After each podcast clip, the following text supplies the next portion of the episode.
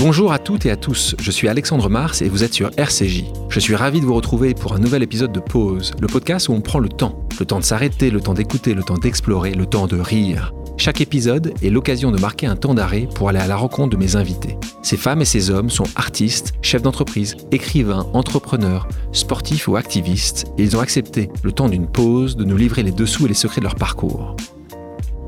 L'épisode d'aujourd'hui n'est pas un épisode comme les autres. Tout d'abord, si vous avez bien suivi les actualités du podcast, il s'agit du centième épisode de Pause. J'en profite donc pour vous remercier d'être toujours plus nombreux à suivre les aventures de mes invités. C'est un plaisir de lire vos retours et de voir notre communauté s'agrandir de jour en jour.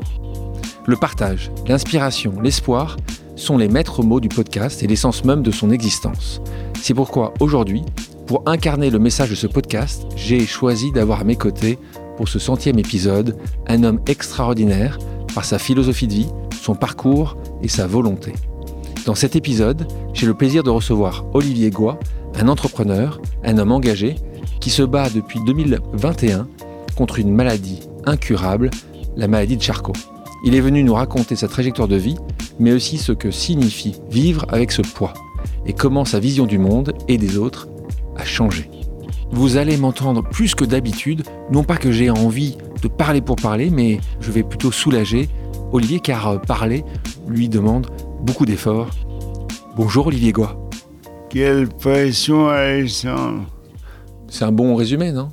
Eh, C'est un très bon résumé, mais qui met la barre très haute. La barre est haute. Comment tu vas? Je vais bien. Je, je sors gros allez dire, on s'en fout d'un rhume.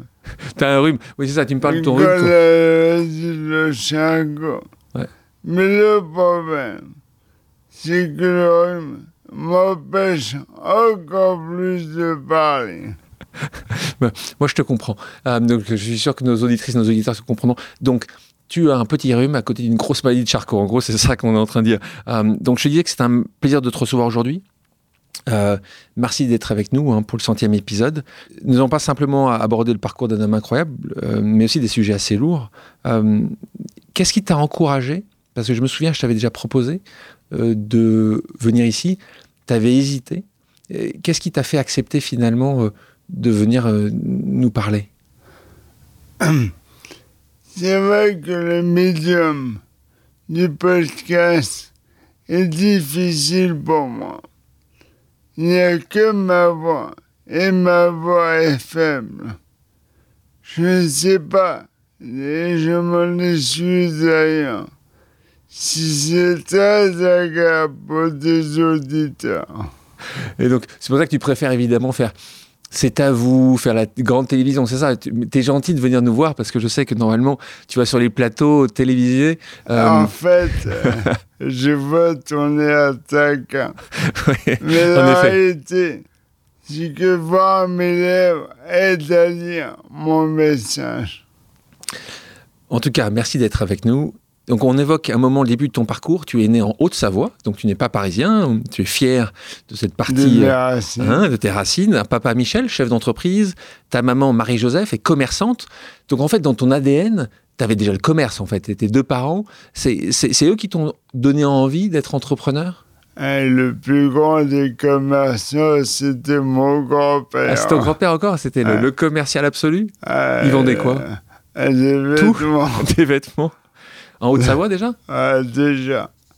Euh, Comment tu définirais ta jeunesse En mon mot. jeunesse ultra heureuse.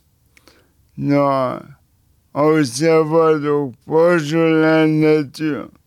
Avec une liberté, une insouciance géniale. Très loin, très loin des soucis parisiens.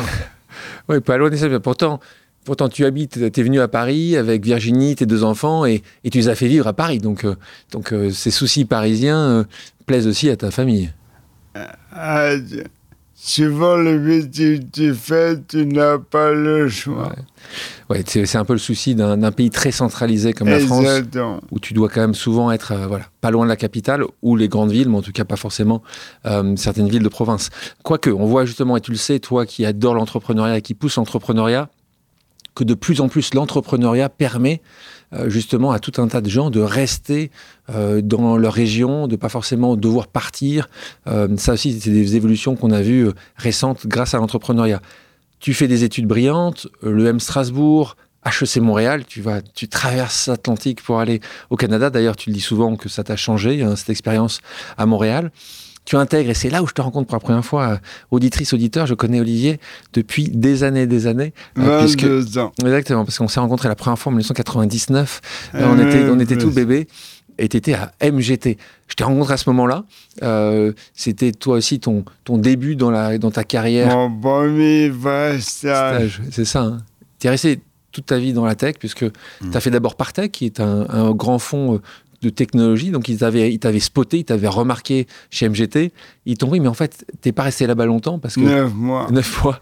Parce que ton, ton, ta passion vers l'entrepreneuriat a pris le dessus. Et donc, euh, tu as, lancé en 2000 une entreprise qui s'appelle 1, 2, 3 Investment Manager. C'est comme ça que ça s'appelait maintenant. Mais tu, au début, c'était 1, 2, 3 Venture. Exactement. Euh, donc, ça aussi, c'était ton désir profond. Tu, tu voulais être ton propre boss, tu voulais diriger ton entreprise. Tu ne tu t'aurais pas vu rester pendant 20 ans dans une. Dans une parce que Bartek, c'était une très, ça reste une très belle, un très beau fonds d'investissement.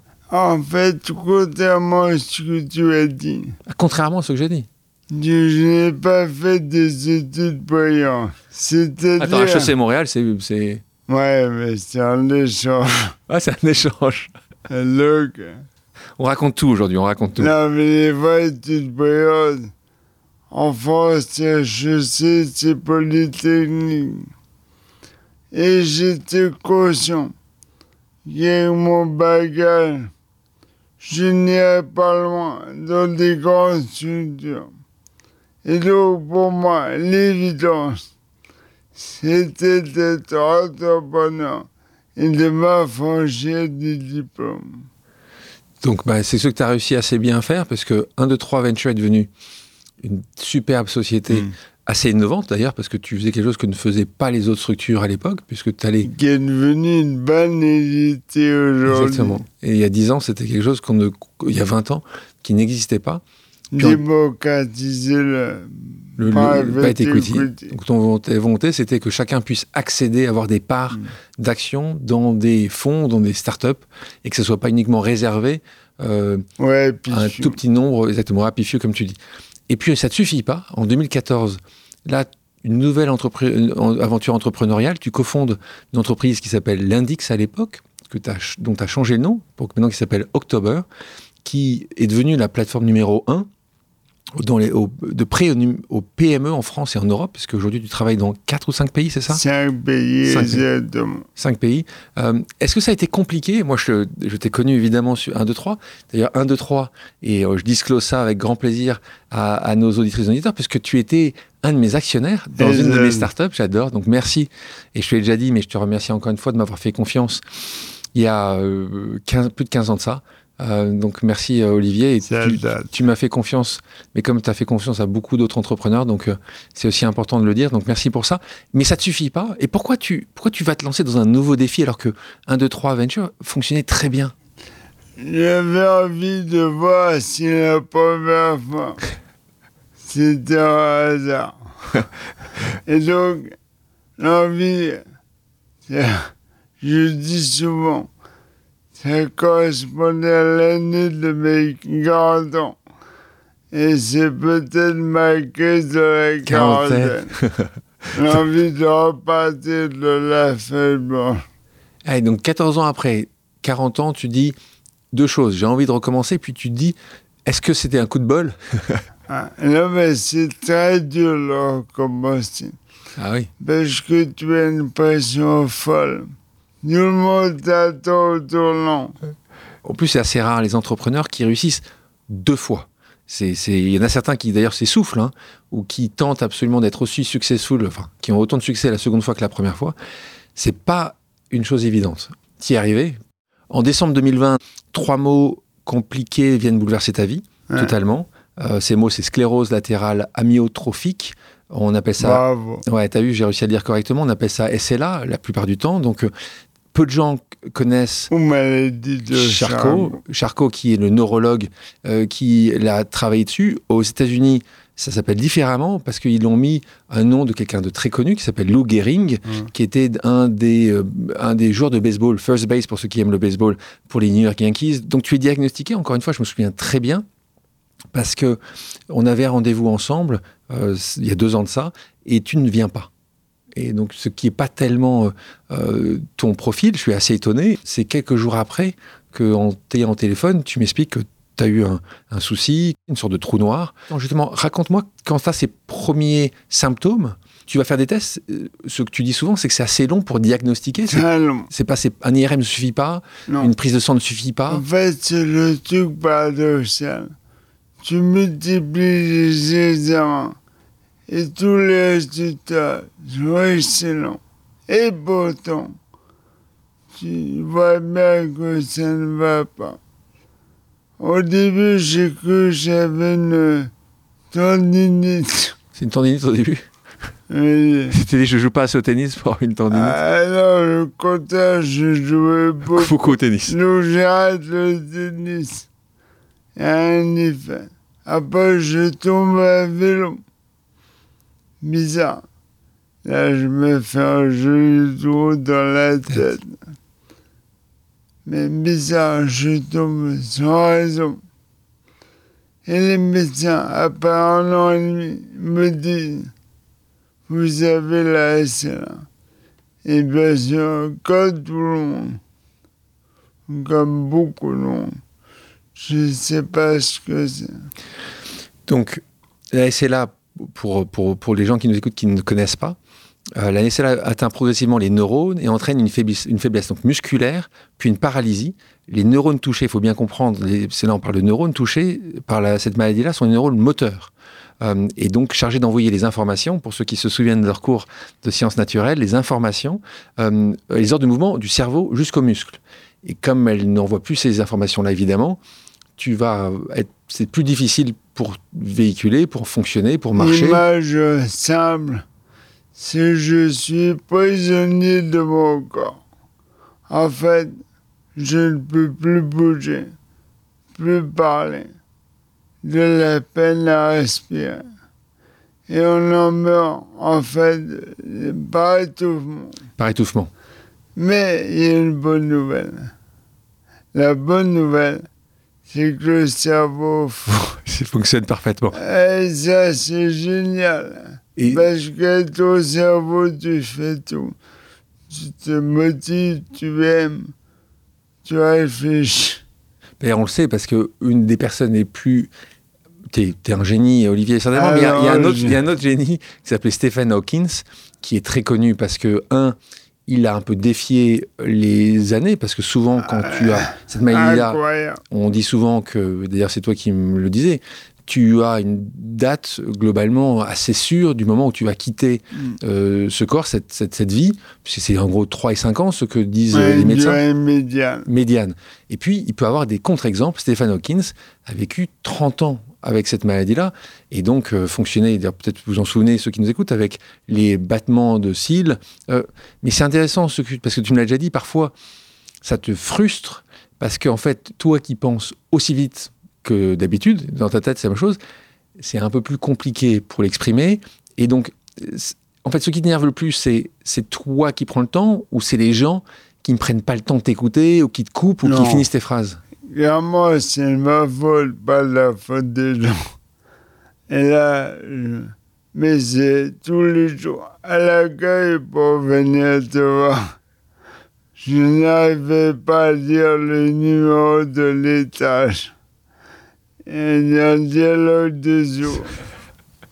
Voilà, là, là, c'est. euh, tu te souviens de ta première réaction quand le médecin s'assoit à côté de toi et te dit voilà, sans toi que tu connaisses, quand tu as checké, parce que je pense que tu savais pas ce qui était SLA, quand tu as regardé sur Internet, ta première réaction, tu t'effondres. Un, clairement. D'abord, le médecin ne s'assoit pas à côté de toi. Il reste de l'autre côté de la salle, de, de table. Et quand t'as ça, tu t'effondres brutalement. Je m'appelle très bien. En décembre 2020, le 8 décembre, je marche dans les pitiés parce qu'à l'époque, je marchais encore. Et là, je pleure tout ce que je peux pleurer. J'essaie d'appeler ma femme. Virginie, donc hein, mais j'arrive même pas à parler au téléphone. Tellement je pleure. Et pendant trois mois, je suis abattu. Et en fait, une psy, psy me Et là, bizarrement, en matin de mars 2021, je me et je me dis, hors de question de me laisser punir deux fois. Donc maintenant, c'est terminé. Je profite de ma vie, elle est belle. Et la maladie, je, et je t'emmerde. je t'emmerde la maladie, donc, euh, donc trois mois de, déprime. Mm. Pour te dire, tu veux en faire quelque chose? Ouais, pour me dire, j'ai envie d'avoir des combats. Et les combats, contre cette porte. Et j'ai choisi deux combats. Un combat pour la place des handicapés dans la société et un combat pour le financement de la recherche. De la recherche spécifiquement pour un certain nombre de maladies ou pour la SLA La recherche en général. De toute façon, mon combat n'est pas un combat pour moi. Moi, la mère, la mère s'est dite, quoi que je fasse, je ne serai pas sauvé. En revanche, je pense que j'ai une mission pour aider les autres. Et pas que de laisser. Cette mission-là, pour toi, c'est beaucoup la communication que tu fais autour de ça. Donc, euh, tu es évidemment ici. Mais c'est pas que ça. Tout à l'heure, on parlait de, des télés que tu fais. Euh, tu d'ailleurs interpelles euh, le président de la République. Est-ce que d'ailleurs il t'a écouté? Est-ce qu'il t'a fait venir? Est-ce qu'il est venu te voir? Est-ce que tu lui as parlé Parce que tu, tu disais, cher président, j'ai un message à vous passer. Est-ce que ça a été fait ou pas encore? Écoute, il m'a promis de me rencontrer. Ah, ça va arriver. Président, vous avez promis, il hein. faut, faut, tenir ses promesses. Ah, ah. je connais des promesses. Eh, c'est n'engage que ceux qui les écoutent. il n'empêche, il n'empêche. Il n'empêche, je suis sûr qu'il tient la parole. Mais le point, c'est que quand tu veux te battre, et tu sais ça, tu es un homme de communication, il faut un médium. Et moi, mon médium, il me permet de venir chez toi, d'aller dans cet travaux. C'est un film. Et donc, j'ai décidé de m'exprimer via un film qui s'appelle Invincible Été. Ce film donc euh, que tu tournes, euh, il n'y a pas avec nous ce matin euh, un, caméraman, mais en fait c'est il suit ta vie depuis ce moment où tu as décidé mm. de ce projet-là.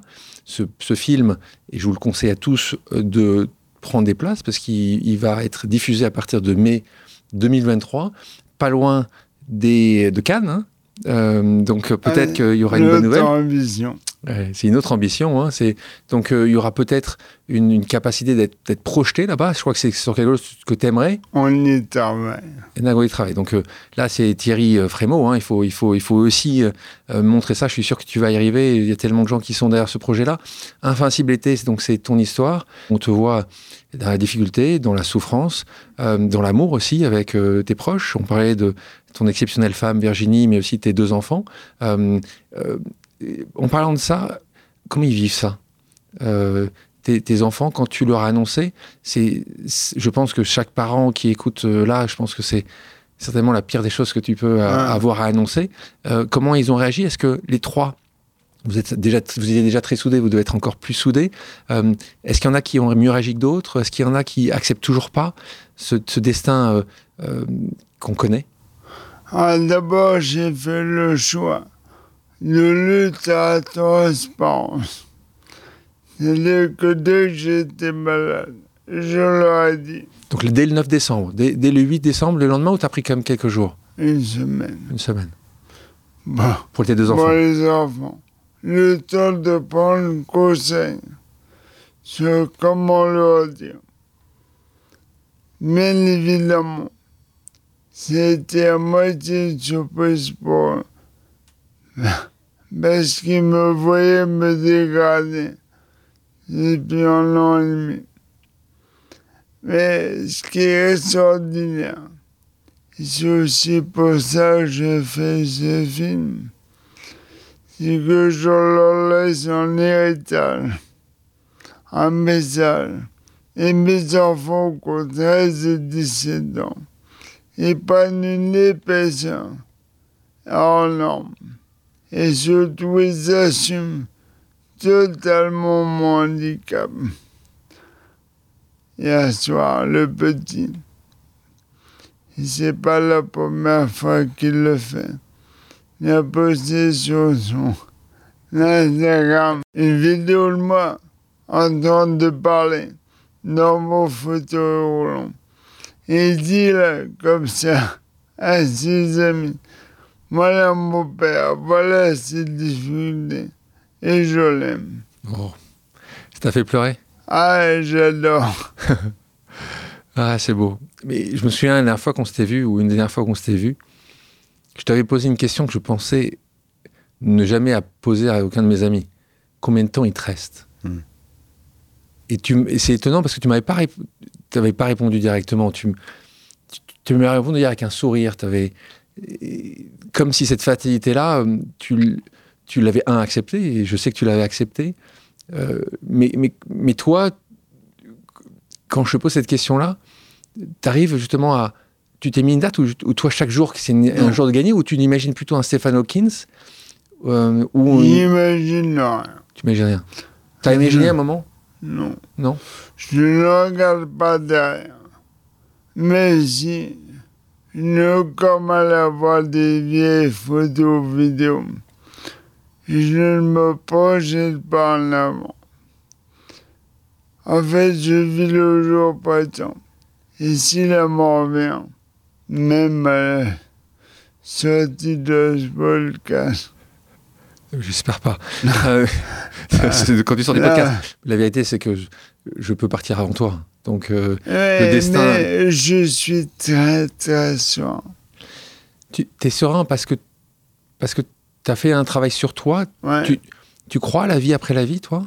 Tu as, travaillé là-dessus ou Même pas. Même pas. Tu devrais, hein Ouais, mais en fait, je bâtirai ça parce que j'adore profondément ce que je construis ici et sur nous. Je vois autour de moi une famille, des amis forts. Le bon j'espère. Mais si tu, tu sais que moi je crois à cette vie après la vie. Pour ceux qui écoutent, je vous, conseille d'écouter le podcast que j'ai eu avec Alain Cogent, qui hmm. est une personne exceptionnelle, mais qui a aussi un point de vue très affirmé sur ce sujet-là. Mon point de vue après la vie, on en a déjà parlé tous les deux, Olivier, mais euh, il y a un sujet quand même de revoir, aussi bien pour toi que pour les gens que tu aimes qui, qui vont rester, euh, savoir que vous allez vous revoir. Maëlle Charcot, elle est très rare puisque c'est 1,5 nouveaux cas sur 100 000 euh, habitants. Donc on peut imaginer que c'est très très rare. C'est pour ça qu'il n'y a pas énormément de recherche sur ce sujet-là. Quelque chose qui est attaché à ça, puisque tu, tu précisais que une des manières, d'ailleurs par le passé où les gens mouraient, euh, c'était par asphyxie, parce que ces muscles, les muscles thoraciques ne fonctionnent plus. Donc évidemment, tu, tu, tu meurs d'asphyxie. un sujet dont on parle beaucoup aujourd'hui, dont l'immense, l'immense majorité des Françaises et des Français sont pour, puisque je crois que c'est 94%, c'est la législation, ou plutôt la, le, euh, l'accord pour l'aide médicale à mourir. Mm. Est-ce que toi, qui regardais ça certainement d'un peu loin avant la maladie, tu comprends ce point-là? Tu penses qu'à un moment ou à un autre, il faut mieux partir doucement que vivre pendant des années euh, allongées? En deux choses. D'abord, la maladie Charcot n'est pas. Il y a plus de cas de Charcot que de en. En revanche, il y a beaucoup moins de malades parce qu'on meurt vite. Donc, ce qui n'arrive pas qu'il y en a moins, c'est l'incidence. Il y en a moins que sur 100 000 personnes, mais ils survivent alors que les médecins Exactement. au bout de 3-5 ans, vous pas même mathématiques. Donc il est pas rare. il est moins rare. Et ça reste que l'un et l'autre sont assez rares par rapport à d'autres maladies. Euh, le cancer, évidemment. Donc ça, et sur, et sur Mais c'est la moindre des maladies c'est la moins rare des maladies rares. Après, pour la fin de vie, c'est une question passionnante et qui est très très complexe. Moi, je ne veux pas. Mais c'est pas parce que je ne veux pas que c'est la bonne voie. On a parlé de ce documentaire qui, est, euh, qui va être euh, euh, diffusé en mai. Donc, je vous parlais tout à l'heure. Au cinéma. Au cinéma, en effet. Alors, je vous parlais de Cannes. Il n'y aura pas que Cannes, hein, espérons bien, mais vous pouvez aller voir ce documentaire. Vous pouvez aller sur le site internet qui est. Tu nous rappelles le site internet? Invincible. Donc invincible-été.com pour acheter des places. Vous pouvez acheter des places 1, 10, 20, 100 amenez des proches, amenez vos, votre entreprise. Vous allez être diffusé dans beaucoup, beaucoup de villes de France et pas que à Paris. Je sais que c'était important aussi pour toi que ce soit partout, en France. Donc, en Belgique, au Luxembourg. Voilà, et peut-être la Suisse aussi. Donc, quand on est sur la francophonie, espérons. On espère. On espère. Donc, euh, vous êtes aussi adossé avec euh, euh CGR, vous êtes adossé avec quelques MK2, MK2 évidemment, donc euh, qui vont justement aider à diffuser. Mm ce documentaire et ce message, qui est un message hmm. évidemment sur la maladie, mais aussi sur comment... C'est notre l'avant. On l'a vu pour la première fois le film lundi. Et une personne qui n'était pas dans le projet m'a dit incroyable que j'y ri. Et c'est drôle. Ne c'est pas film n'ayez pas peur. N'ayez pas peur et euh, moi je sais que j'en ai acheté un, certain nombre de tickets. Euh, je suis ravi de, de venir, euh, de venir évidemment voir, voir ton film et peut-être même le voir plusieurs fois. Tu donc... là pour première oui, en plus, Grand Rex. Eh, en plus, c'est ça, c'est première au Grand Rex. Tu fais, les, tu fais jamais les choses à moitié, en fait. Ah, ça. faut.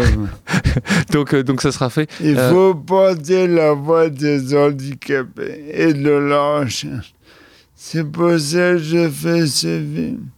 Je veux pas le diffuser sur YouTube.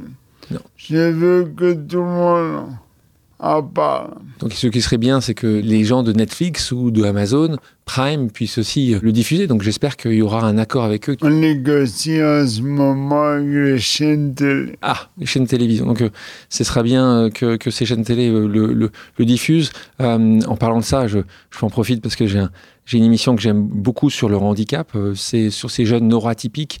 Il y a une émission, je vous conseille tous de la regarder, euh, pas uniquement parce que ma femme l'a, produit euh, ou la coproduit, mais il s'appelle Les Rencontres du Papotin. C'est le samedi soir à 20h31, samedi par mois, sur France Télévisions.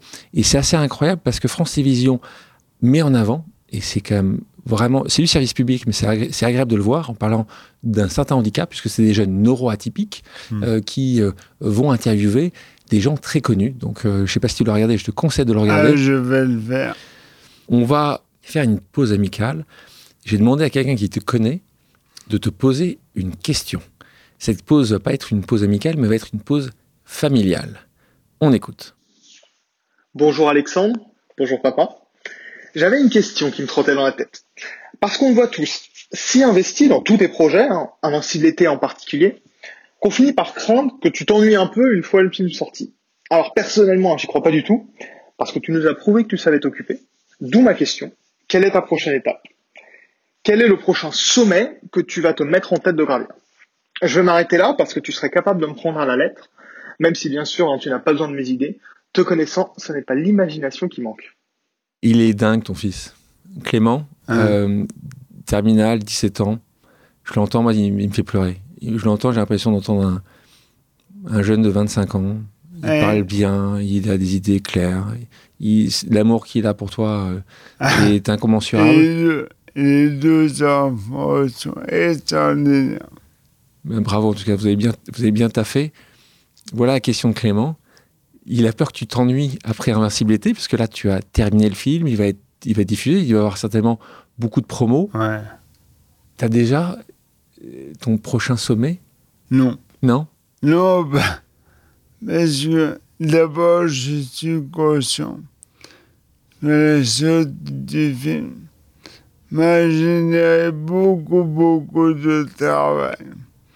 Et ce que je veux faire, c'est aller dans les entreprises, dans les écoles, et j'étais au ministère de la Santé. Et la décision du cabinet du ministre m'a proposé de venir diffuser le film et parler avec les équipes. mon bâton de pèlerin, ce n'est que le début. Donc ce, ce, que tu dis, tu me le disais aussi, là aussi c'est un appel pour toutes les entreprises qui euh, ont, parfois font appel à des, euh, à des gens extérieurs pour venir soit motiver les troupes, soit parler, passer un message différent. Je sais parce que j'ai connu des entreprises qui t'ont invité à venir parler. Je l'ai fait chez Ben, chez, chez KPMG. tu l'as fait souvent.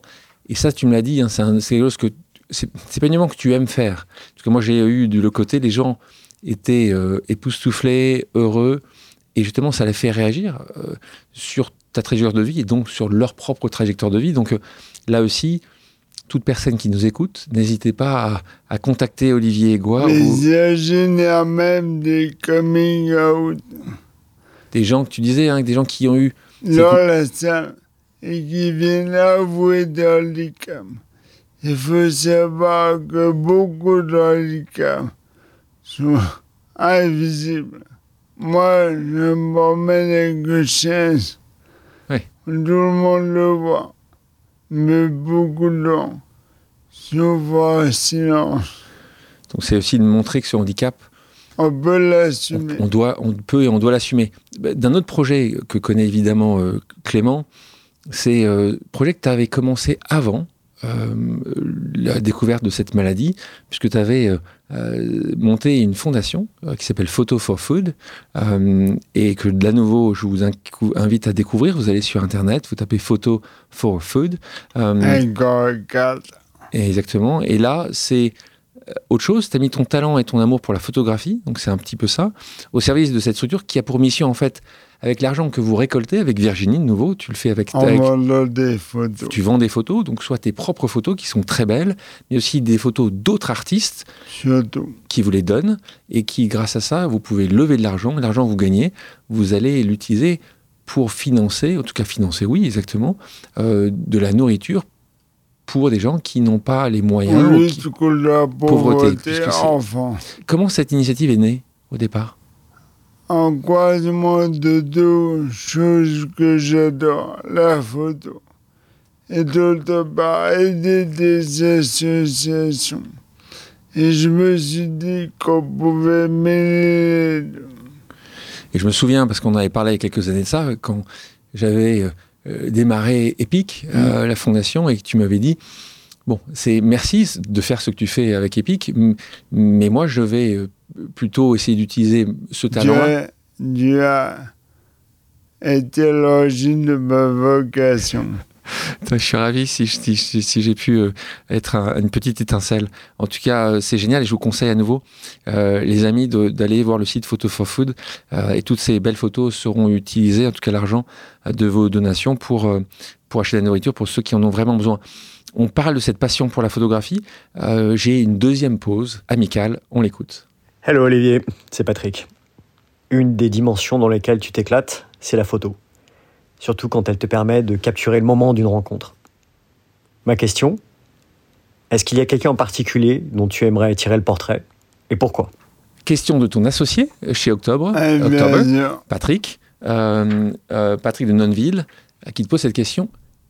Eh, Puisque tu as fait des portraits, tu- ils sont magnifiques. De qui tu voudrais tirer le portrait? Euh, deux réponses. Emmanuel Macron. Ah, on revient. Monsieur le, Bon, monsieur- me reçoive. bon, monsieur le Président, vous recevez Olivier, il vous photographie.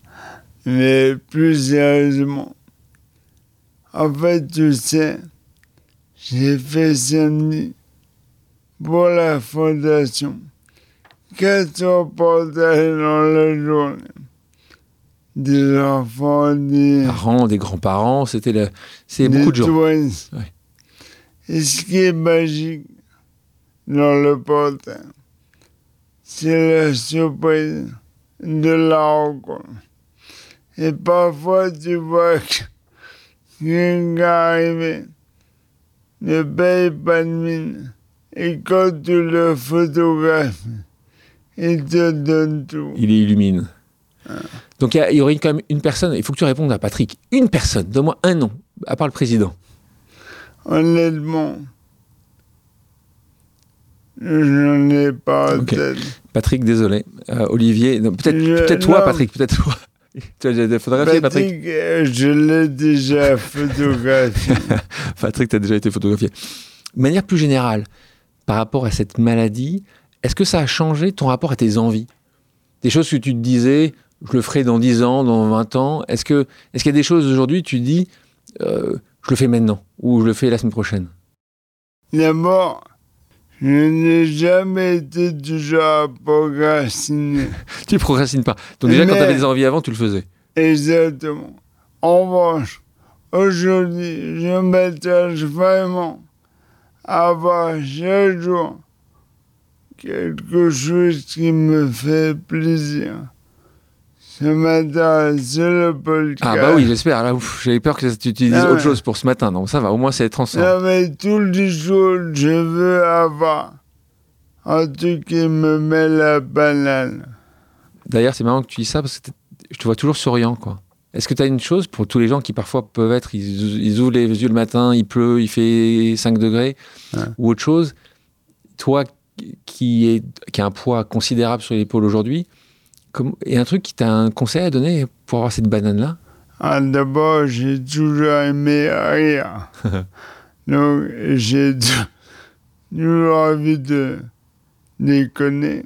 Avec une limite, c'est que la maladie exacerbe mes sentiments. C'est-à-dire que quand ris, je peux ne pas m'arrêter.